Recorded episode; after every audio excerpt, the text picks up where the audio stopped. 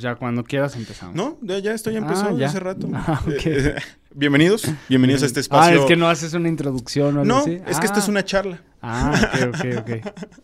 Esto es muy, muy cercano podcast. El día de hoy tenemos como invitado al gran Jonathan Arellano, saxofonista, eh, artista, músico, eh, melena del rock mexicano. Este, es. ¿Cómo estás, amigo? Muy bien, agradecido de estar aquí tomando café. Eh, muy buen café, jiribilla, que sabe muy bien. Pensaba que iba a decir, es que todo antes de que iniciara el, el podcast estuvimos jugando. También un saludo a los Camino a Comala, Saludo, pero saludo. hoy no toca probar Camino a Comala. Camino a Comala, patrocinador oficial de un proyecto que tengo que se llama Radio Café, pero hoy estamos jiribilla que de Coyoacán la verdad es muy bueno. Muy bueno. Muy, muy rico. Muy- muy Saludo buen a café. todo el equipo de Jiribilla y de Avellaneda, que además muy linda la cafetería, la experiencia de ir a esa cafetería tan pequeña, tan íntima, ¿no? Claro. Es, justa, es que justamente es eso, güey. Es, es una experiencia. Entonces, este, pues agradecido, qué chido, qué chido que Qué, estás qué haciendo chido que se armó, güey. Qué chido que se armó. Porque luego coincidir contigo es complicado. Sí, y, y luego pasa de, de, sí, tengo semanas o como luego no estoy tanto en la Ciudad de México, luego los conciertos ir a otro lado y como ahorita se está reactivando, sí, estas últimas semanas hasta a mí me ha sacado así de onda de, órale, esto es lo que vivía hace un año, ¿no? Hace un año y medio, de que era eso, ¿no? De casi no estar en casa o, o como otro, otro entenderse con, con la realidad, ¿no? ¿Vienes, ¿Vienes de qué? ¿De Guadalajara o Monterrey? Eh, de Guadalajara. De Guadalajara tuvimos show allá con Caloncho en Monterrey en Guadalajara. Este, pues ya en esta nueva época eh, de que están dando conciertos, pero con acceso limitado, también muy interesante, ¿no? Como ver eh, el foro, pues semilleno o semivacío, depende Um, cómo queramos ver el vaso. Pero, Semilleno, pero no semilleno. porque no vaya la gente, sino porque no se puede, No se ¿sabes? puede. Entonces es bien extraña esa sensación porque como que no te, no te permite disfrutar la realidad totalmente, aunque ya es muy cercano, porque ya está la gente, el contacto y todo, pero es como, como que sí cambia la perspectiva de cuando un concierto lleno así de que estaba tupido de Es, gente. es bueno aclararlo, eh, ¿no? O sea, no es que no se vendan los tickets, sí se venderían. Aunque está difícil, ¿eh? O sea, aunque, aunque lo, lo complicado es que al final hay un miedo natural, ¿no? De, aunque es menos capacidad, sé que sí están costando... En estos conciertos, pues Cal es muy querido en Guadalajara, en Monterrey, pero otros proyectos que les está costando eh, o nos está costando trabajo llenar los lugares, pero por miedo a la gente. Y se entiende, ¿no? O sea, también a veces puede ser como un acto un poco egoísta del músico de ya querer tocar, cuando todavía eh, había- Hay- bien- hay cosas que, hay que todavía no se resuelven, ¿no? Pero, Claro. Pero realmente es que la industria paró, o sea, algo histórico, ¿no? Ay, le golpeó el micro. lo No, siento. está bien, Ahí está se bien. edita. Este, bueno, pues bienvenido a este espacio, amigo. El día de hoy, te- como en todos los episodios, tenemos nuestro gran pizarrón de temas acá en, el- en el Perfecto. estudio. que no ah, puede ver la gente, pero que no puede ver sí. la gente, pero nosotros sí podemos irlo Claro, viendo. claro. Y pues bueno, tengo ganas de empezar a platicar. ¿Desnudo artístico? ¿Dónde dices? No, pues no. ya ¿Yo sé. qué? Ya yo Pequeño caí. chascarrillo ahí, cállese. Yo tú. caí. ¿Yo qué? Ya, denle, denle like si les gustó este chiste, si no, compártanlo, así habrá momentos cómicos. Así que quédense los Aparte próximos. siento que nuestra comedia es como...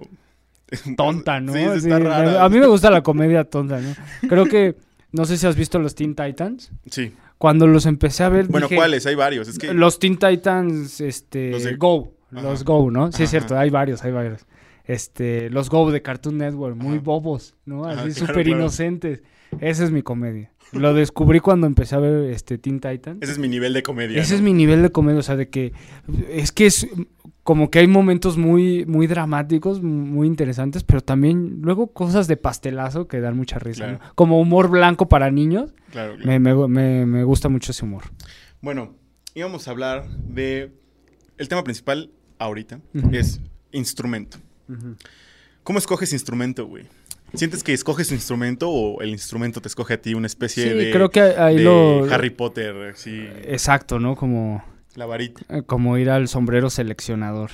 Este, siento que sí, que te elige el instrumento, porque realmente mi acercamiento con el sax era nulo. Mi familia eh, no es músico, no, no hay nadie músico, pero pues sin duda gracias a ellos fue que me acerqué a la música, de, de- de que siempre estaban como en este... que- quererme acercar a actividades culturales. Y pues el sax me gustó el sonido, el instrumento y un día eh, de cumpleaños iba a cumplir eh, 14 años y- o 15, no me acuerdo, pero este dije, ah, pues quiero aprender a tocar el sax, ¿no? Así no sabía nada, no sabía el reto que implicaba, no sabía todo lo que iba a suceder. Nada. Nada, yo mi realidad era otra en ese momento y sí siento que fue una elección como más allá de, del- del- la posibilidad propia, ¿no? O sea, no, no sé por qué surgió. Realmente el momento, o sea, no recuerdo el día de, ah, ese día me- fue el momento en que decidí ser saxofonista, pero me gustaba el sonido, me gustaba eh, cómo acompañaba. Tiene, tiene un sonido seductor, ¿no? O sea, puede caer en ese cliché, pero es que la realidad es sí, ¿no? Es que sí hay un libro muy interesante que se llama, eh, si se quieren, aunque no sean saxofonistas, se quieren interesar más por el mundo del saxofón, que se llama El Cuerno del Diablo, que habla de el saxofón y su importancia a través de la historia y justo de cómo surgió casi casi con esta relación diabólica, eh, porque siempre pues tenemos esta relación de, de los seductores eh, negativo, ¿no?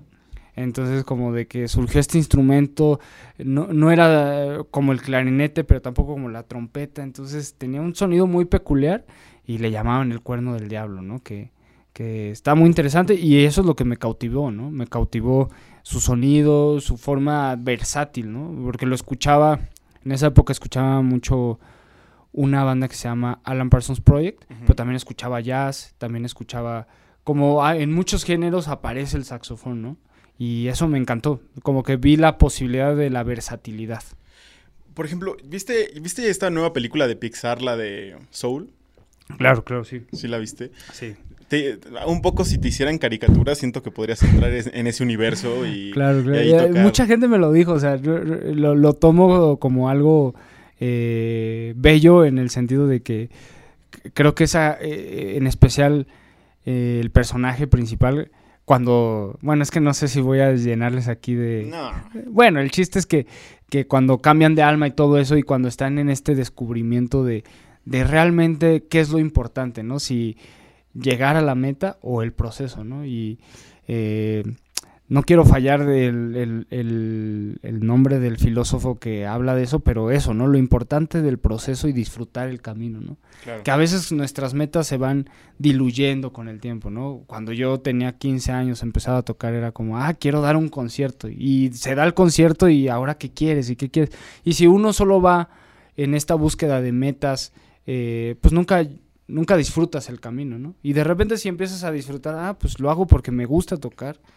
Y, y me siento muy agradecido y en la- en- justo en la pandemia lo descubrí de este agradecimiento de mi trabajo es tocar y pasarla bien y, y compartir con los otros esto que me gusta y me pagan por eso, pues qué bendición, ¿no? ¿Qué más, no? Qué bendición, o sea, pero es difícil, o sea, parece fácil, pero me costó muchas sesiones de terapia, ¿no? O sea, y no es barata la terapia, entonces... Vayan porque, a terapia. porque era una culpa, vayan a terapia, por supuesto, pero era como esta culpa de, ¿por qué me pagan tanto por, por hacer algo que lo Que amo. podría hacer- que amo, ¿no? Y, y te genera, es, es bien curioso, porque te genera un sentimiento de, de culpa, ¿no? Así de, ay, porque, porque ves a gente que Que sí se está la- se la 10 pela en horas el en sol, ¿no? Sí, y es como de entender que tenemos distintas labores, tenemos distintas dinámicas, que somos seres humanos y tenemos eh, caminos distintos, ¿no? Claro. Que a veces es difícil, ¿no? Y es difícil más cuando otras personas tampoco entienden el suyo, ¿no?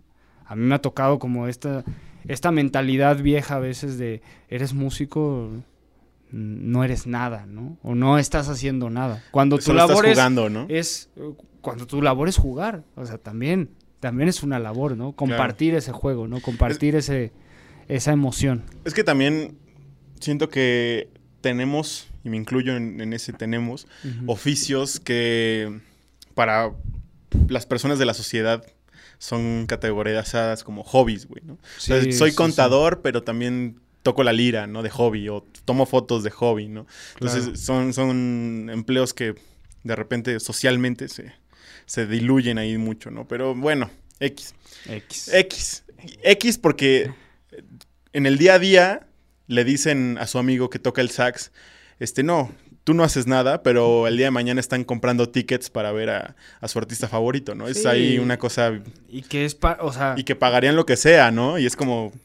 Eh, eh, vivimos en un sistema o en una sociedad donde eh, a veces nos olvidamos de también la importancia del placer y del disfrute y hay personas que estamos encargados de eso, ¿no? O sea, el labor de un músico, de un artista es entretener, ¿no? Y es parte, ¿no? Así como seguramente aquí has tenido estandoperos y has tenido otro tipo de, de, intérpretes o de ejecutantes en otras disciplinas donde también es eso, ¿no? Y que, eh, que es igual de válido que alguien que, que está haciendo otro tipo de labores para la sociedad, ¿no? O sea, sí, sí, sí. Eh, es, es, compleja, ¿no? La construcción humana.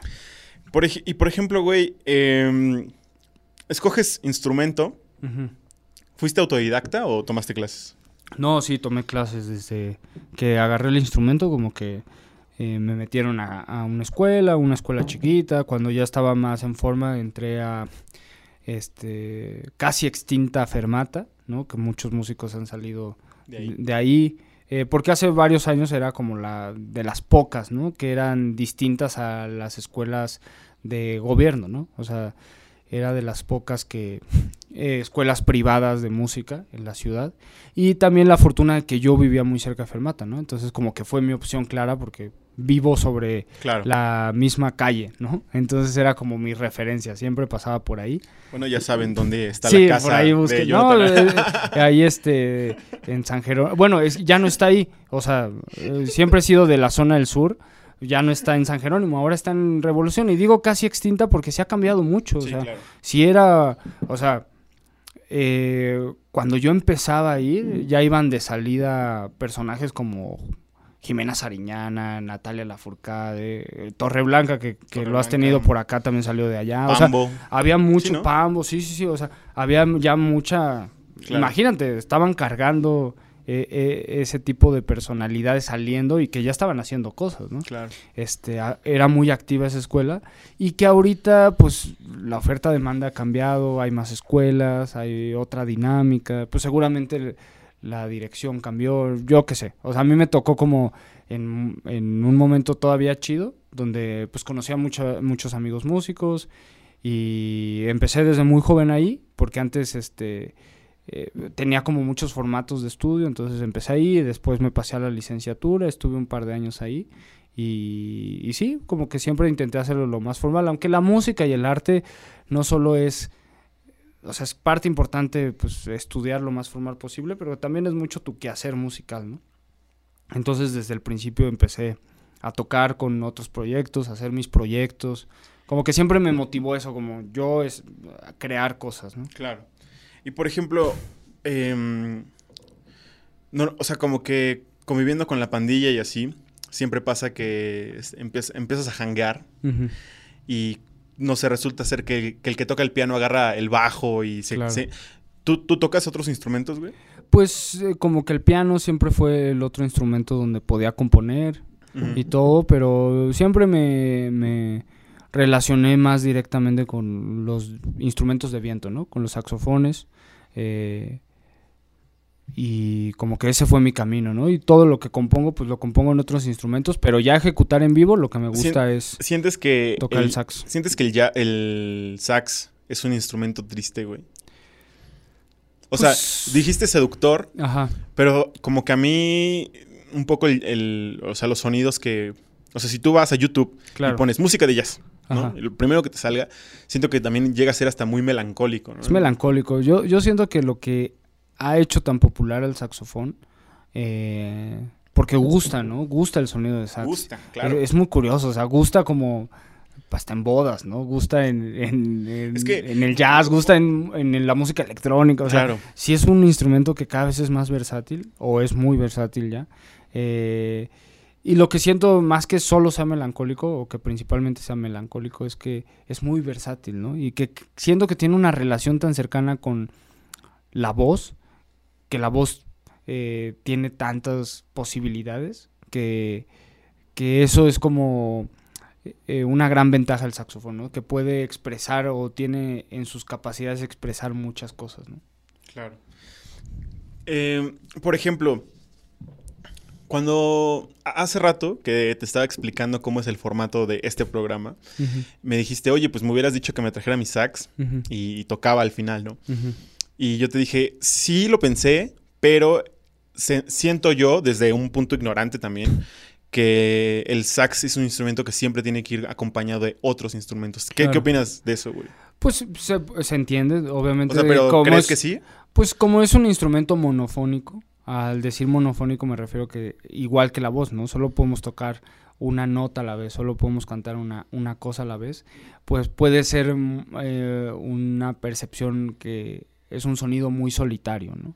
A comparación de otros instrumentos, una guitarra que puede acompañar una voz o, o que la propia guitarra puedes construir acordes y entonces abrazar la melodía, pues sí, ¿no? El saxofón, al ser monofónico, pues quizás se suene solitario, pero hay muchas cosas que he grabado yo solo y me gustan, ¿no? Porque es otra, es como cantar, o sea, si ahorita me pusiera a cantar, ¿no? Cuando alguien canta a capela, como esa sensación, ¿no? Por ejemplo, hablando de cantar, güey, que va con el tema que estamos abordando en el pizarrón en este momento, que es autoría. Ok. Eh, en el tema de la autoría, justo tocaba ese tema de, si sientes que el sax es solitario. O sea, autor, ¿y por qué dice parejas sexuales? Esperen, al rato se hablará. Al rato se hablará. Se llegará ese momento, güey. Em, justo siento que eres un artista, güey, que eres muy. O sea, que estás como en muchos proyectos a la vez, ¿no? Como muchos músicos también, pero que tú, tú decides tomar y hacer tu propio proyecto pues solista y aparte tienes otro proyecto con Moisés de Radio Café y aparte tienes otro, otro proyecto, es este, Café con, Canela y así, ¿no? Aparte de todo lo demás que haces, ¿no? URS, ¿no? Y por ejemplo, URS dirías que es como, bueno, apenas vamos a escuchar dentro de poco la nueva faceta de URS, pero era como más rockcillo, rock por ahí. Em, tu proyecto solista como Jonathan es pues jazz como tal. Y hablando específicamente de Café con Canela, güey. Ahorita me dijiste que me, estamos hablando de eso, me, llamó la atención, ¿no? Eh, de repente yo, yo, fui a la primera presentación de Café con Canela y de repente dejas el sax y te pones a rapear. Ah, sí, me gusta. ¿Qué? ¿Qué? ¿Qué?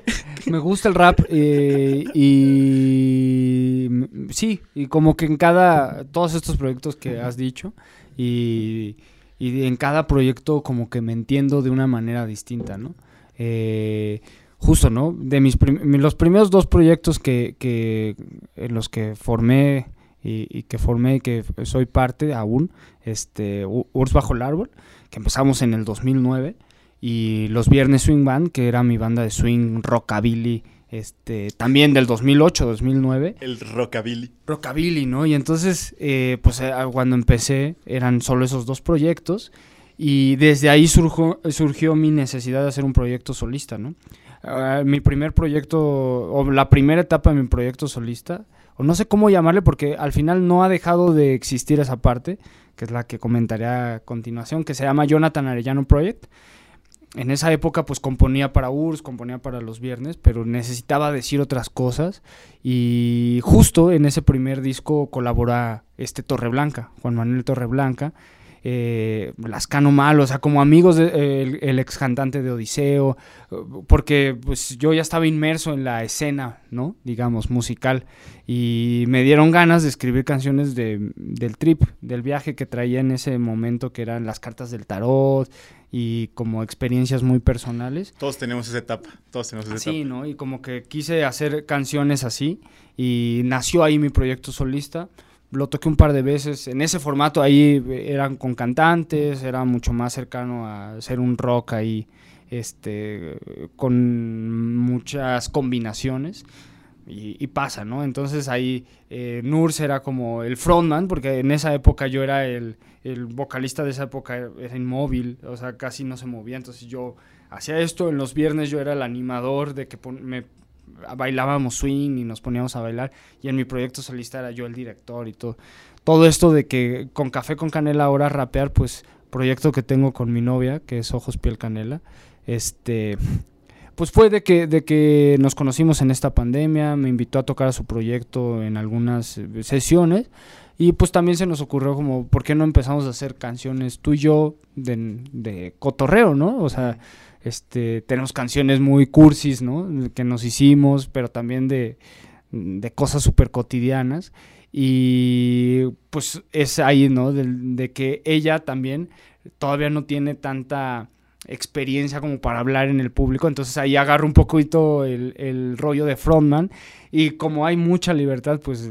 Mucha. Mucha libertad, o sea, es un proyecto de cero, fue como de, ah, pues quiero sí, rapear, ¿no? Fue y raro, fue raro. Y escribí unas cosas o Diferente. cosas que, que, ya había escrito, porque también en algún momento, también tuve un, un proyecto de jazz rap con un rapero que se llama Eric el Niño, este, hicimos un proyecto que duró un par de años, solo que nuestras carreras o nuestros caminos era de, de que cada quien quería hacer su, su, su, camino propio, ¿no? Eric, el niño que es un MC muy respetado aquí en la ciudad, fue de los primeros competidores de esto de eh, el Red Bull, las batallas de Red Bull. Y pues hicimos este proyecto y desde ahí fue mis ganas de seguir con el rap, ¿no? Y que vi todo el proceso, hicimos un disco eh, este disco inspirado como en el mundo de Javier Velasco, un escritor de acá también de la Ciudad de México. Y como desde ahí nació la motivación del rap y cada vez que puedo, la verdad es que lo hago, ¿no? Así, este, lo que decías de Radio Café, pues justo con Moy, de compartimos café, gira y se nos ocurrió hacer música, ¿no? Como que me gusta concretar y materializar las cosas que suceden con las personas en proyectos, ¿no? Aunque hay veces que duran mucho, hay, hay, ocasiones que duran, o sea, con URS llevamos 12 años, ¿no? No, bueno. o sea, de, un, claro. de una idea por ahí, 12 años, ¿no? Y otros proyectos que, este proyecto de, de Jazz Rap, que fue un proceso muy, muy lindo, duró 2, 3 años, ¿no? Que justo una vez, la vez que nos vimos en, eh, ¿cómo? Al, eh, Valero Room, Ah, sí, en sí, sí. Room, les enseñé una rola que se llama de, de Jazz of the Roots, que Ah, es una, buena, una buena. como entre jazz, rap, Sí, sí, sí. y está, está cool. Por, por ejemplo, siguiendo ahí lo de la autoría, ¿no? Por ejemplo, cuando, cuando, compone, com- cuando un músico compone una rola, cada quien tiene su proceso creativo, Claro. pero cuando te sientas y dices, bueno, voy a hacer una rola, Ajá. como que existe toda una estructura de, bueno, voy a hacer el, el primer verso, el coro, el puente, coro, no sé, final. Y, y como que lo básico, entre comillas, Ujú. es, pues voy a ponerle aquí una lira, un sax, una voz y lo que sea. ¿Cómo es, como autor, en tu proyecto solista o el proyecto Jonathan, Ujú. eh, cómo es la autoría a través de un instrumento. O sea, porque cuando escuchas eh, Jonathan Arellano, pues es básicamente pues jazz, ¿no? ¿Cómo es la composición artística o cómo el desarrollo de una rola eh, en el proceso creativo cuando vas a escribir una rola o hacer una rola en jazz? O sea, como, como que yo me siento y si yo dijera, bueno, voy a hacer una rola, pues lo que te digo, ¿no? Voy Claro, a hacer claro. el- la letra. Pero ¿cómo es componer a través de puro sonido?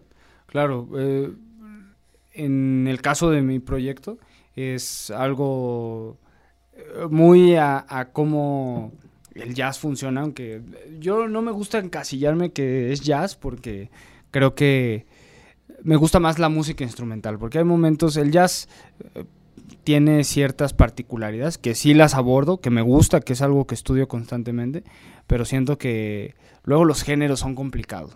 Pero bueno, eh, compongo el tema, compongo la estructura, tengo idea de qué va a ser cada instrumento y las últimas cosas que he sacado ha sido ese mismo día o un día antes ensayarlo y ya llegar el otro día al estudio o ese mismo día en el estudio de grabación, ir tema por tema explicándoles a cada uno de los músicos como qué quiero que hagan y darles libertad, ¿no? O sea, este es el inicio, este es el final, esto va a pasar, este es el desarrollo, pero justo elijo a los músicos que me gusta cómo tocan para que se haga esa, ese momento único, ¿no? O sea, de que ya sé que este personaje le va a sumar este elemento a la canción, este otro personaje a tal, pero sobre una base, ¿no? Entonces construyo el tema, construyo eh, como toda la idea en general, pero dejo mucho que suceda, ¿no? Me, me gusta que suceda. Entonces también eh, es un proceso muy interesante a comparación de otro tipo de grabación, porque pues todo es muy espontáneo, ¿no? Y es una toma, ¿no? Y me gusta que sea así, que sea una toma y que hay errores en la toma, ¿no? Pero esos errores son parte de la magia de ese momento, ¿no? O que puede ser que el inicio no estuvo tan bueno como otro, como eh, otra toma, pero todo el desarrollo sí, entonces lo dejamos, ¿no? O sea, como valorar, a, eh, a diferencia de cómo componemos con Radio Café, ¿no? Moy tira una idea, la desarrolla, yo la asumo, o al revés, ¿no? Le digo, ah, mira, se me ocurrió esta idea y él la produce. O como ha sido con las bandas, ¿no? Con las bandas es interesante porque es un proceso de llamear y llamear y llamear y, y que pasen muchas cosas, ¿no? O sea, eh, justo con Urs que llevamos varios discos, es como de, se nos ocurre una idea, yo llego con una idea, ah, se las pongo en la mesa y, y la tocamos, ¿sabes? Tres Claro. horas así llameando sobre una sola idea para que eh, todos aportemos algo y entonces se vuelva una canción de todos, ¿no? Claro. Por ejemplo, ¿alguna vez quisiste dedicarte a la dirección de orquesta? Lo menciono, Claro. lo, lo menciono porque para alguien que dentro de las próximas fechas, no sé si hay agendadas en, en- en ti, eh, de Café con Canela, se puede ir a dar un rol a, a escucharlos en vivo. Van a poder notar que a la mitad del espectáculo o de la presentación, tú, tú constantemente volteas con los músicos y como que das instrucciones, ¿no? Así como casi como un, dirección, un director Claro. de orquesta. ¿En algún momento eh, lo pensaste o te hubiera gustado o algo? Pues nunca lo pensé, pero sí, sin duda como que sucede eso en vivo porque eh, pues me toca desenvolver ese papel, como dirigir a todos los músicos. Es que... Alguna vez, no sé si conoces a Johnson, Mm, bueno, un saxofonista que los invito a que lo escuchen, que es muy interesante porque hace free jazz, cosas así loquísimas, y también toca música, este, klezmer, y, o sea, es muy, y una vez lo vi en vivo, eh, cuando hacían conciertos en el Anahuacalli, nunca te tocó En ir a... el Nunca te tocó ir a un concierto a la Nahuacali. Hubo una época, ¿eh? No, no, no, Hace como concierto. 10 años. Creo que tú estabas naciendo, ¿no? Pero un niño así barbón. este... Hace 10 años, 2010, yo estaba en, la, en sexto de primaria. Ah, naciendo, Bueno, casi. Ca- o en la secundaria. primero No, bueno, pero hace un rato, eh, como que una temporada y llegó con su banda, que no recuerdo cuál era de sus bandas, eh, y él nada más en el escenario, o sea, él es, ya tiene mucho trayecto, ¿no? Eh, muy reconocido, eh, su disquera es muy importante en el mundo, eh, pero ese día eh, los músicos estaban tocando todo y él no tocaba, solo dirigía, ¿no? Y como que me abrió mucho los ojos desde ese momento para otras cosas que he hecho, de hay momentos donde en mi proyecto, en Café con Canela, en, en ciertas cosas donde uno tiene que guiar al músico, ¿no? Y siento que es un entendimiento de la música muy personal, ¿no? O sea, no, o sea, el término melómano es, es como, hay muchas personas allá afuera y hasta memes de supuestos melómanos que dicen como, ¿tú qué vas a saber de música, no? Claro, claro. Y, hay- y existe mucha, pues, ¿cómo es la palabra? Mamaduría alrededor de eso, ¿no? Es la verdad. Sí, sí, sí. O sea, pero yo creo que cualquier persona que sea muy fanática de la música tiene su propio entendimiento de la misma, porque aparte es algo como bien subjetivo también, ¿no? ¿Viste esta Claro. peli que salió hace poco que se llama eh, El sonido del metal de Sound of Metal? No, está pendiente ahí. Pendiente. Ganadora del Oscar. Ajá. Pues justo ah, es un poco esto, ¿no? Que Como de pierde la audición. Es un baterista de metal Ajá. que pierde, pierde la audición en un, en un toquín y tiene que ahora aprender a comunicarse a través de las señas y pues cómo, el- o sea, te enseña cómo la música es un lenguaje, ¿no? Y cómo el, el sonido como tal, o sea, ya deja tú la música, el sonido mismo, ¿no? Eso, esto es un tripsote Órale. de tarea. Sí, sí, sí. Pero el tema con eso es que pues es algo subjetivo, es, es como bien subjetivo, ¿no? Como los colores y muchas otras cosas. Em, ya no me acuerdo qué iba con eso. Pero sí, ah, ya me acordé. Que justo te veo como trabajando en esta dinámica de tipo de director de orquesta y, y justo es el entendimiento y es, y es ese momento que volvemos como a la película de Soul, que es que estás en la zona, ¿no? Estás como Claro, sí. iluminado Sí. y estás sintiendo y estás como dirigiendo justo como quieres que suene. ¿no? Creo que es muy adictivo por eso tocar en vivo o, o tener shows, presentaciones, porque sí, como que estás presente, estás muy presente, ¿no? No hay otro estado. Y de repente se diluye bien rápido, ¿no? Los conciertos pasan muy rápido, ¿no? Cuando la estás pasando bien, la pasan muy rápido las cosas, ¿no? Esta percepción del tiempo a través del estado en el que te encuentres, sí, sí afecta ahí. Y pues sí, pues me toca dirigir porque conozco, sea dónde quiero llevar, conozco a los músicos que convoqué, entonces me gusta como, como que sucedan cosas muy únicas. Por eso hay mucha improvisación siempre, me gusta la improvisación. ¿Cuál ha sido tu mejor concierto, güey? Eh, es, muy difícil. Es, difícil, es difícil, pero... Yo eh, no recuerdo a quién se le escuché esto, pero ¿cuál ha sido el mejor concierto? El último. Eso. ¿No? ¿Y el peor? El último. El último. no, pues es eh, que todos tienen así, sí, claro. Eh, justo esto que acaba de pasar el fin de semana pasado, estuvo muy bello, ¿no? Tocar con Cal, eh, las canciones de Cal me gustan mucho y ahí es otra, otro desarrollo, ¿no? En Cal me toca ser el saxofonista, tener participaciones muy específicas. Muy puntuales. Muy puntuales. Eh, hay momentos como de libertad, pero es, es otro viaje, ¿no? Y también me gusta porque cambia cuando estás tocando con URSS, que es improvisación en muchos momentos, en mucho caos y muchas cosas, o cuando estás tocando en, en, una boda, ¿no? Que es otro viaje, que, que, es como de endulzar el ambiente, ¿no? Es otro mood. Por ejemplo, tocando en el, en el proyecto de Cal, em, o sea, ¿cómo, ¿cómo decir esto? ¿Alguna vez has, has, tenido como cierta necesidad de... ¿Cómo, surge esta necesidad del frontman, güey? ¿Sabes? O sea, como de tomar la, delantera. ¿Sientes que eso es importante o no? No tanto en la música. Pues siempre va a haber alguien que sea, eh, pues, el principal, ¿no? Con Caloncho, pues obviamente Caloncho es el principal. Y él es un frontman muy a su manera, ¿no? Muy, muy... Eh, ¿cómo se puede decir? Pocas palabras o muy precisas sus palabras. Eh, que él más bien le gusta desarrollar un, un, show, ¿no? Y ahí no me toca nada eh, de ser el frontman, ¿no? Sino más bien, cuando es el momento del sax, es el momento del sax, ¿no? Pero en otros proyectos me toca, ¿no? El equilibrio de, ah, de ya sabes, saltar, gritar, o sea, me ha tocado este pues eso, ¿no? De, de, yo ser el animador o cuando tengo el micro, este, para hablar también, pues, ¿sabes? Como entretener y, hacer que fluya, ¿no? Como que permitir que la música no solo sea como... Creo que lo vivo mucho por cómo me gustan los conciertos y me gusta que sean momentos muy memorables, ¿no? Que sea como, wow, ese día eh, estos se enloquecieron y hicieron cosas que ni siquiera uno esperaba y, que me gusta, ¿no? Que surjan muchos momentos eh, únicos en cada show. Eso va a nuestro siguiente punto del pizarrón, que es energía. Energía, ok. Eh, ¿Qué pienso de las energías renovables? Buenos chistes que traemos el día de hoy. ¿Qué ¿eh? traemos aquí?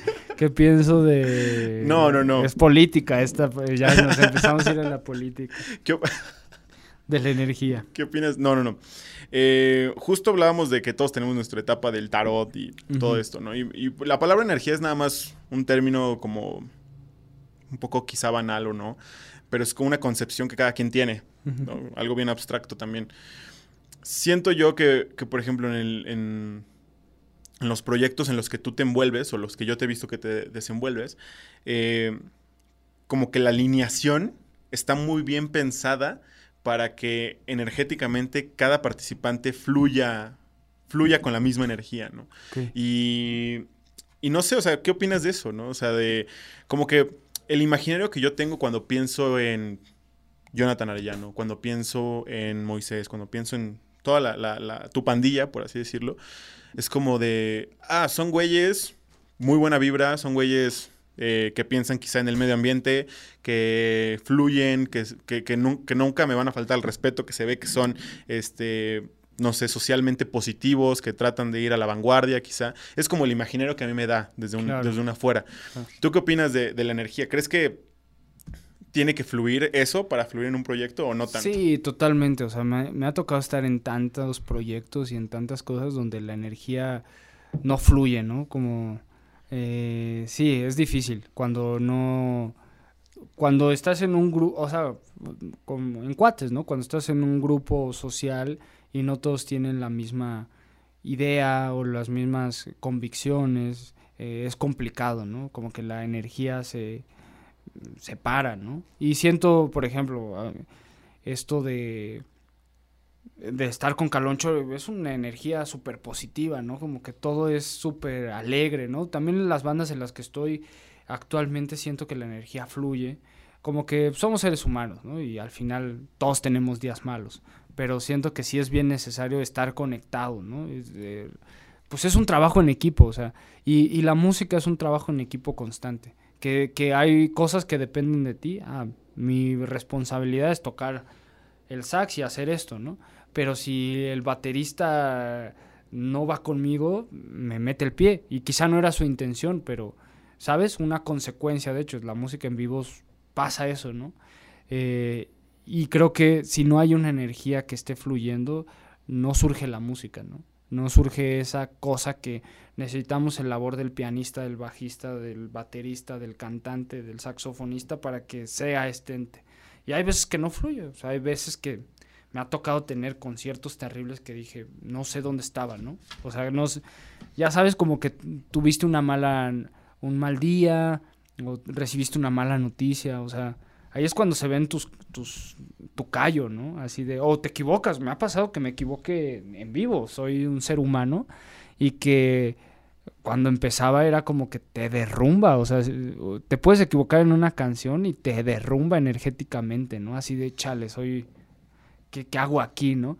Y es como, a ver, la cagué aquí, pero tengo 40 minutos más de oportunidad para no cagarla, ¿no?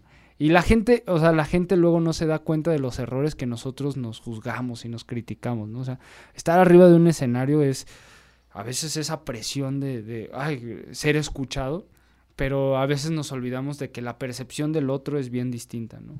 Pero bueno, regresando a la energía, sí me ha tocado estar en proyectos y me han invitado a trabajar a cosas donde digo, chale, aquí no, no sé, o sea, de que se llevan muy mal o que ya no hay química, ¿sabes?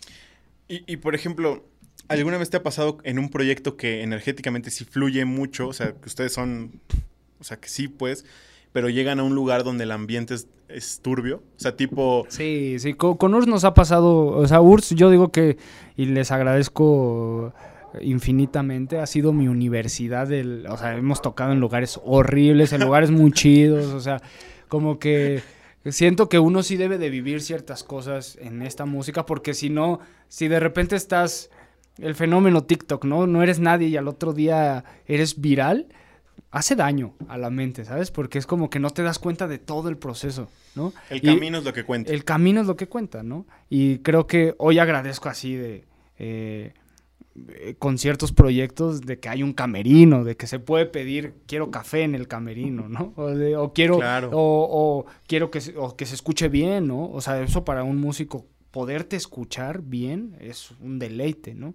Y llegar a, a lugares, este, no solo por las condiciones, sino por el ambiente, ¿no? De que no hay gente, de que ni siquiera eras esperado ahí o que sí, no fluía la energía, es súper incómodo, ¿no? Y, llegas, tocas y te quieres ir. Y ya te quieres ir, ¿no? Te quieres ir. Pero Y con URSS me ha pasado muchas veces así, de llegar a lugares donde ni, ni siquiera nos querían ahí, ¿no? Ah, neta. O, sí, o que, o que había muchas cosas que, que se tropezaron, ¿no? Para que sucediera. Ok. Y por ejemplo, amigo, tú tienes una sección, o sea, palabras más, palabras menos, no lo recuerdo muy bien, que no sé si, o sea, creo que por un momento lo subiste a TikTok, fue como tu iniciación en TikTok, pero también lo empezaste a subir en YouTube antes también, que es La vida de un saxofonista o algo ah, así. Sí, sí, sí. Sí, lo, lo, adapté a TikTok pensando que iba a funcionar que, iba a funcionar porque hay, vi a este vato, que creo que es tu compa, ¿no? Lalo Bri. Pues no es mi compa, o sea, ah, nos, Ah, es el que odias. No. El que dice, no se mencione a Lalo Brin. No, no, no. ¿Qué él estaba haciendo? Me gustó un chingo su microblog que hacía. Claro. Y recordé que yo tenía esto en YouTube desde hace muchos años y me gustaba mostrar esto, ¿no? Como la vida de un saxofonista más, ¿no? O sea, por eso le pongo la vida de un saxofonista, ¿no? Invito a otros saxofonistas que, que también retraten su vida, ¿no? Quería mostrarles, y, muy curioso, ¿no? Justo hace eh, unos días con un alumno, este, de que empecé otra vez a subir videos de la vida de un saxofonista, me dijo, oye, qué chido, porque es, mi alumno es músico también. Este, y oye, qué chido, que me encantan tus videos, vi que subiste esto y empecé a ver los que ya tenías y pues la gente le gusta, o a mí me gusta también compartir como el detrás, ¿no? De cómo llegas a todo el cotorreo que hay en el aeropuerto, o previo al show, o esos nervios, ¿no? Esos nervios que, que quizá como espectador solo ves a la banda haciéndolo, ¿no? Haciendo lo que tiene que hacer, pero no te das cuenta de los ensayos, de las horas de preparación. Eh, yo, yo comento y otros amigos músicos también lo comentan de que eh, esta labor musical, realmente nos pagan por, por toda esa chinga previa, porque tocar uno lo hace gratis, ¿no? O sea, yo, yo he tocado mil veces gratis por gusto, porque me encanta y lo haría y podría tocar, este, si no existiera un sistema capitalista. Si podría, no tuviera que pagar las si no que, si no tuviera que pagar tarjetas y mil cosas, este, podría tocar, este, gratis, porque lo disfruto, pero pues el despañanarte, el ensayar, el estar encerrado, el tal, tal, tal, es lo que, y, lo que, lo que es toda la profesión del músico. Eh, y en esta vida de saxofonista, que como bien lo dices, estaba también probando ahí en TikTok, eh, y en YouTube em, lo empecé hace cinco años. Tiene muchísimo tiempo que lo empecé. Solo que luego me dan mis épocas, ¿no? Como tú que estás en la autogestión de este podcast, como que y en muchos proyectos como que te motivas y haces un chingo y editas y todo y luego dices, chale, creo que no puedo, ¿no? creo que no me da tiempo porque pues mi profesión es esta, ¿no? Y ahora lo estoy haciendo mucho más este, sencillo, simplemente compartiendo el detrás y para que la gente vea y conozca los personajes, ¿no? Porque ven a cinco, eh, hablando de, del proyecto de Caloncho, ven a cinco personas ahí en el escenario, pero no saben que hay un staff que se está fregando ahí, ¿no? Que Paquito, que es el staff de, de Cal o Mario, y está Santi, ¿no? Y está Abraham, y está tal, y, el chofer, y, el ingeniero de monitores, el ingeniero de luces.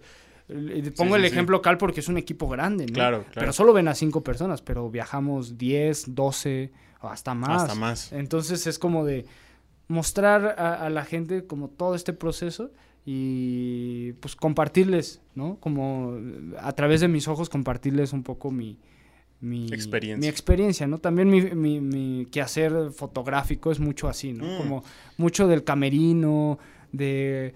Pues pasan cosas muy cagadas en los camerinos, ¿no? Los personajes que aparecen ahí o, o sucesos y me gusta ser el vato que trae la cámara, ¿no? Porque siempre es como, ah, ¿por qué no tomamos foto de eso, no? ¿Por qué no? Entonces ya, siempre llevo mi cámara y, ah, yo, pa, pa, pa. No, me gusta retratar eso. Y, por ejemplo, en esto de la vida de un saxofonista, te iba a preguntar, o sea, una situación hipotética. Claro.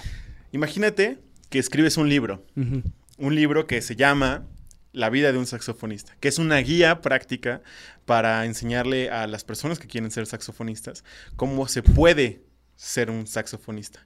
No tal vez, tal vez no con la convicción de con el dedo señalar y decir este es el camino, sino compartir. Este es mi camino. Este es mi camino. Ah, o sea, ¿es un este consejo? No, no, no. Eh, ahí va. Porque está buena la idea. Ahí va ¿eh? la pregunta. ¿Cuál, ¿Cuáles crees que podrían ser los errores más comunes al, al iniciar como saxofonista? Que tú dijeras, esto me hubiera gustado que me lo hubieran dicho. O sea, que son errores que tal vez te ponen en donde estás en este momento y que sin esos errores no sería lo que eres, ¿no? Pero que tú hubieras dicho, esto, esto, estas cosas al iniciar para mí hubieran sido clave, ¿no? Saberla sabido. Creo que darse cuenta... Hay dos cosas, o sea, muy buena pregunta. Ya, diez. Sigan viendo este podcast porque vienen más grandes preguntas. No, está bueno, está bueno. Este, creo que el, lo primero es entenderse que hoy en día un músico no solo es músico. O sea, creo que hoy en día es cuando más... Como que hay este conflicto de muchos músicos que tocan increíble y todo, pero se les olvida que vivimos en un mundo audiovisual, digital, ¿no? Y creo que a veces a mí me hubiera gustado desde el principio aprender a editar más, ¿no? A hacer más cosas, eh, diseño, ¿sabes? Como foto, que todo lo he tenido que aprender en el, en el hacer, ¿no? Eh, marketing, o sea, como que siento que eh, uno de los puntos principales es saberse que hoy en día ser músico no implica solo hacer música, ¿no? Sino que implica toda una serie de cosas que van alrededor, ¿no? O sea, saber manejar tus redes sociales, Claro. tener una comunicación efectiva, saber hablar frente al público. O sea, siento que eso en las escuelas de música, por lo menos cuando yo estudiaba, cero, ¿no? Así de atuendos, de vestuario, de muchas cosas de producción. Eso sería el primero, ¿no? Que, que, siento que, que lo pondría en este hipotético libro. Y en el segundo, eh, creo que grabar más. Desde, o sea, siento que uno tiene que grabarse más desde el principio. Como que siempre se te sientes no... ¿Cómo lo puedo decir? Como que siempre quieres esperar a ser mejor. En la música siempre está esta noción de que, de que te falta este camino, o te faltan más años, o te falta tocar más, te falta ser mejor ejecutante, ser mejor compositor. Y creo que uno tiene que ser sincero y bueno, llevo un año tocando el sax, pero así toco. O sea, cien- llevo un año, llevo cinco años, pero así toco. Llevo diez años y eso creo que ayudaría mucho a entender también tu camino y darte esas palmaditas, ¿no? A mí alguna vez lo leí, no recuerdo. ¿No te pasa así que, que lees muchas cosas, ves muchas cosas y ya ni te acuerdas de dónde, pero está la Sí, información, sí, ¿no? claro, claro. Entonces, eh, disculpa a quien haya escrito Al autor, al autor, a quien pero alguna vez como de, de cómo motivarte cuando dan estos momentos de bajón, como ver esos videos y ver tu avance, ¿no? Y me pongo a ver así videos de el primer Vive Latino, ¿no? 2012 ahí, y cómo tocaba y qué hacía y es como, órale, soy ese, ¿no? Y como esa palmadita de, órale, ahora estás en otro lado, ahora estás haciendo otras cosas, ¿no? Entonces creo que es, es, es parte importante como que siempre tener material, eh, estarse grabando y tener fotografías, como si te tomas una fotografía al año, ¿no? Pero es como un registro. Un registro, tener más registro de uno. Porque b- y me pasa y le sucede a muchos otros músicos que les da miedo este registro, ¿no? Porque es como, no, es que todavía no toco, ¿no? Todavía me falta tocar y siento que el simple hecho de hacerlo, ye- o sea, al final es una actividad la música que primero es para uno y después para los demás. ¿no? Gran, gran consejo, güey. Ahí para que lo subas a TikTok y se Eh, haga viral. clipeado. Clipeado, ahí, Esta- va el ahí, clip. va, ahí va el clip. Ahí te van otros clips, ¿no? Este, justo amigo, qué bueno que menciones eso, porque para mí, o sea, de las, eres de las personas que conozco, y te lo digo sincero, güey, que dentro de su rama siempre estás, y, y está ahí anotado, la dedicación al estudio del instrumento. Y es que siempre lo dices así, dedicación. Desnudo. Vamos a parar unos segundos en, en lo que... Pornstar. ah, estaría bueno que ahí busquen en alguna no, No, en Xvideos mi nombre a ver qué pasa. que siempre, Quizá tengan una sor- que siempre que eh, platicamos o nos vemos o que tratamos de coincidir, siempre mencionas o estás que estoy, eh, ¿cómo se dice? Estudiando mi instrumento, ¿no? Estoy ensayando, estoy practicando, estoy... Claro. Siempre lo has, lo has eh, tenido ahí como muy Pues sí, presente. o sea, creo que como músicos siempre lo hacemos y lo hacemos también por una a veces algo egoísta de querer ser mejor y está bien, ¿no? Y, y que es- yo, o sea, escuchas hoy en día con la tecnología escuchas a otros músicos y te das cuenta que te falta un- mucho camino. claro, Pero es muy importante como darse cuenta que cada quien tiene su camino, ¿no? Y que claro. eh, mi aspiración no es ser John Coltrane, es... eh, y digo ese nombre porque creo que muchos lo reconocen y que cambió la historia de la música y que a veces el error es querer seguir los mismos pasos de un John Coltrane o de Jesús, sino entender que es sus enseñanzas, sí, sí, sí. Una forma de cómo experimentaron la vida Es una y que interpretación. sí, aceptar que no vamos a ser esas personas, nos podemos inspirar, pero vamos a encontrar nuestro camino, ¿no? Y, y nuestra parte de nuestro quehacer y nuestro, lo- nuestro desenvolvimiento artístico es mostrar nuestro propio camino, ¿no? También menciono esto y va un poco como al inicio de lo del programa, que es, eh, o sea, te preguntaba que si tocabas otros instrumentos. Y lo menciono por justo va ligado con este tema. Porque tú lo dices, sí, como músicos lo hacemos mucho. Sí, pero siento personalmente, eh, como una percepción personal, que, que tú te dedicas más bien a estudiar tu instrumento más a profundidad. O sea que cuando pienso en Jonathan, sí es sax.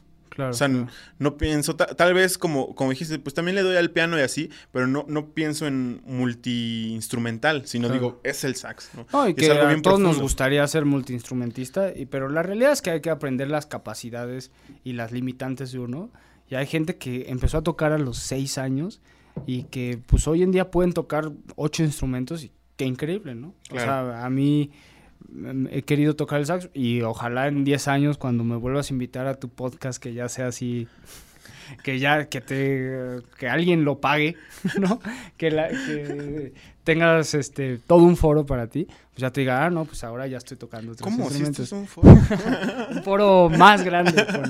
No, o sea, Claro que es parte de, Saludos a la Terminal 2 del aeropuerto, aquí estamos. Eh, entonces, no, o sea, eh, a todos nos encantaría y nos encantaría poder hacer más cosas, ¿no?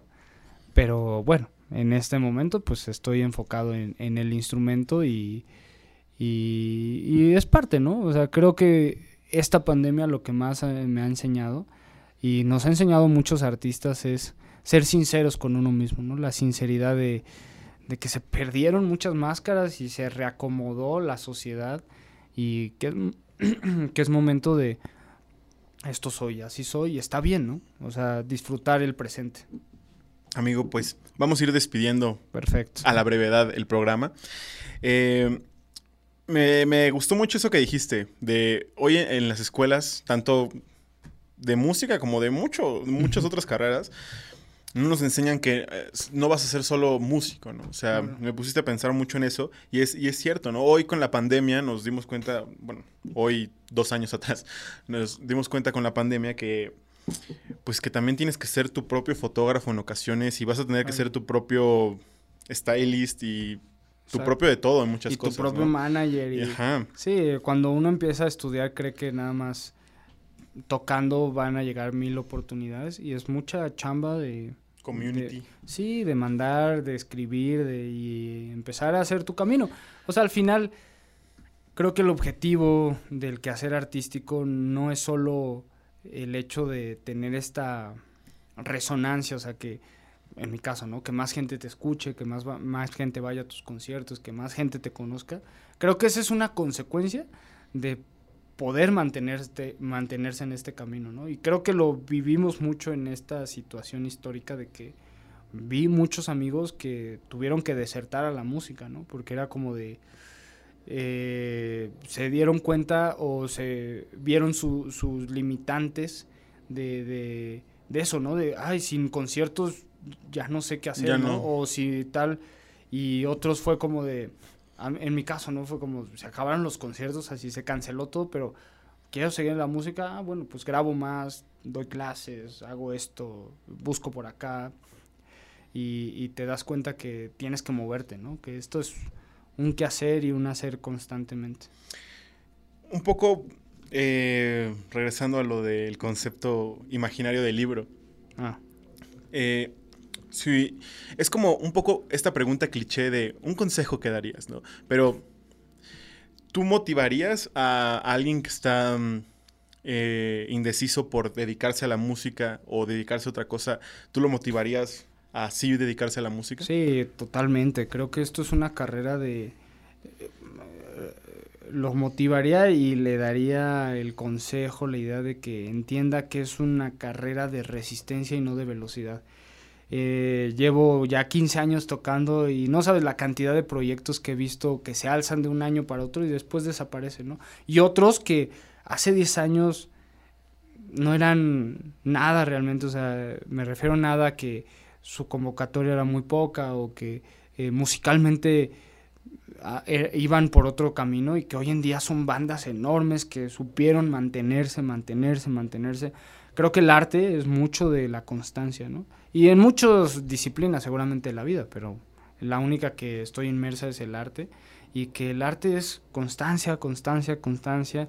Y sí o sí va a pasar algo. O sea, claro. es como eh, la sabiduría y, las cosas que, uno va aprendiendo, eh, pues es experiencia y experiencia positiva, ¿no? Entonces es como de la cagas y vas a fracasar y, va a pasar mil veces que cierto proyecto pues no pegue o tu canción no, no guste o no tenga este eh, esta amplitud que uno espera, pero es vamos al siguiente paso, que es continuar, continuar, continuar. Entonces sí lo motivaría, pero que tenga en su cabeza que esto es algo muy paciente y, y de mucha paciencia. Y creo que hoy en día veo ese fenómeno que todo el mundo quiere ser cantante y todo el mundo quiere ser... TikToker. Sí, está bien. O sea, el problema es que va a venir una oleada de depresión enorme. O sea, Claro. yo ya la viví hace 10 años, ¿no?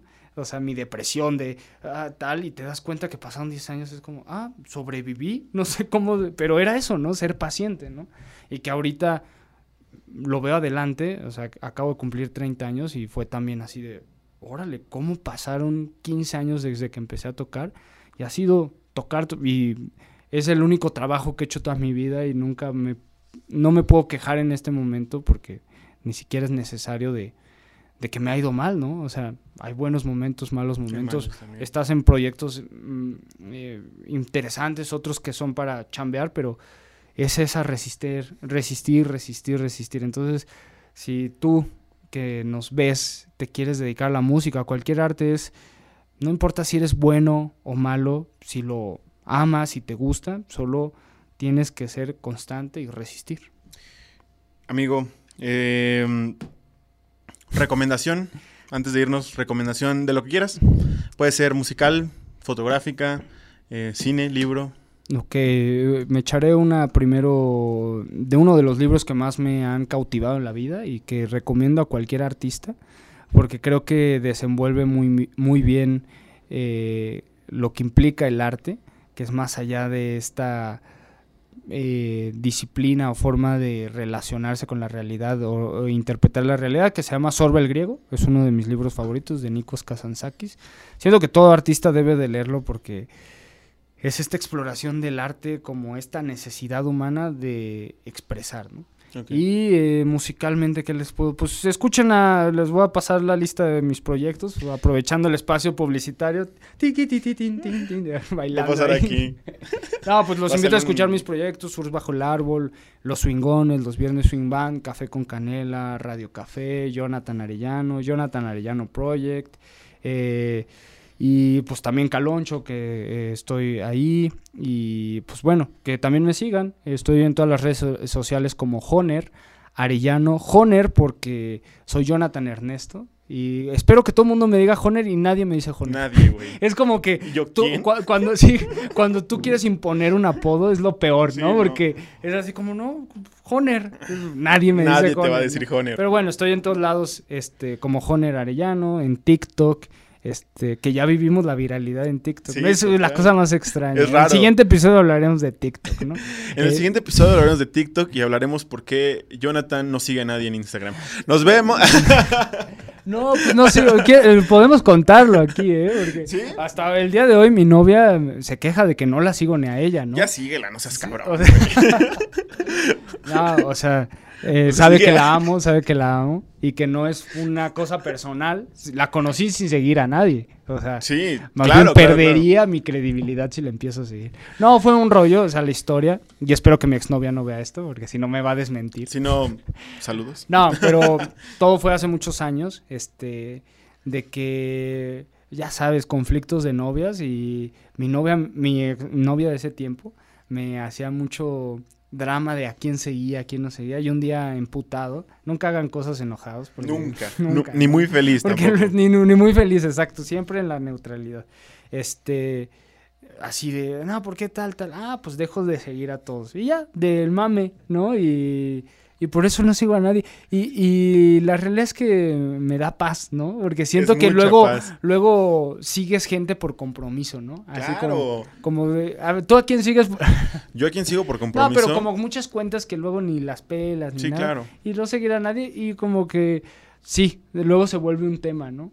Este, de por qué no sigo a nadie, pero eh, pues esa es la, aquí estoy dando en exclusiva. Que se aclare que no es por mamador, ¿no? No, no es por mamador, o sea, hoy en día se ve como por mamador porque, pues, eh, o sea, no soy un influencer, Ojalá, ¿no? Que me paguen ahí nada más para su- por subir fotos de mi carita y ya. No, pero este, pero hoy en día que tengo más seguidores que hace 10 años. 10 años, así que uno tenía 100 seguidores, como que ahí no se ve, ay, 100 seguidores y no sigo a nadie, ¿no? Ahora se ve un poco más la magnitud. Si tuviera un millón sería 10 veces más mamador, ¿no? Sí, de- mientras más números siga, subas, más- más, mamador se va a Qué ver. mamada eso de, de- de los seguidores, pero la realidad es que luego sí te ayuda a ciertas cosas, ¿no? Bueno, O sea- pues este es otro clip. Eh, O sea, es que es, que es eso, ¿no? O sea, eh, los seguidores eh, no es que sean importantes, pero pues sí le da, eh, ¿qué se puede decir? Como... más bien, los números no los son números importantes. no son importantes, pero le da resonancia a ciertas cosas que haces, ¿no? O sea, eh, pero sí, sin duda, me siguieran 100 personas o me siguieran muchas más, subiría lo que subo, ¿no? Claro. Subiría todo blanco y negro como lo subo ahora. Claro. Pues amigo, a nosotros eh, nos pueden seguir como Rodrigo Nava en Instagram o el podcast lo pueden ir a escuchar muy muy cercano en Spotify o en YouTube también. Y pues nada, pues gracias por venir, güey. Esta es tu, tu casa, como siempre. Gracias, gracias Este- por la este invitación. espacio multifacético. No, muchas gracias. Y gracias por siempre fotografiar A la pandilla. A la pandilla, ¿no? Vayan a checarlas. Que seguramente si ya ven este podcast, conocen más de la chamba de Rodrigo, pero si no, pues para que vayan a verlo. Si lo están viendo por mí, pues bueno, vayan a seguir a Ta- también eh, saber que, bueno, aquí Jonah tiene un, un podcast, eh, Nuestra Hora del Café. Nuestra hora del Vayan a escuchar también. Estamos planeando armar un multiverso. Sí, pues eh, hoy en día que podemos todos acceder a esta comunicación, está padre, ¿no? O sea, Está padre, creo que padre. eh, mientras más posibilidades, más cosas, mejor. Entonces sí, estoy como en nuestra hora del café y gracias, pásenla bien. Chao. Cuídense. Venimos a pasarla bien. Venimos, venimos a pasarla bien. Cuídense.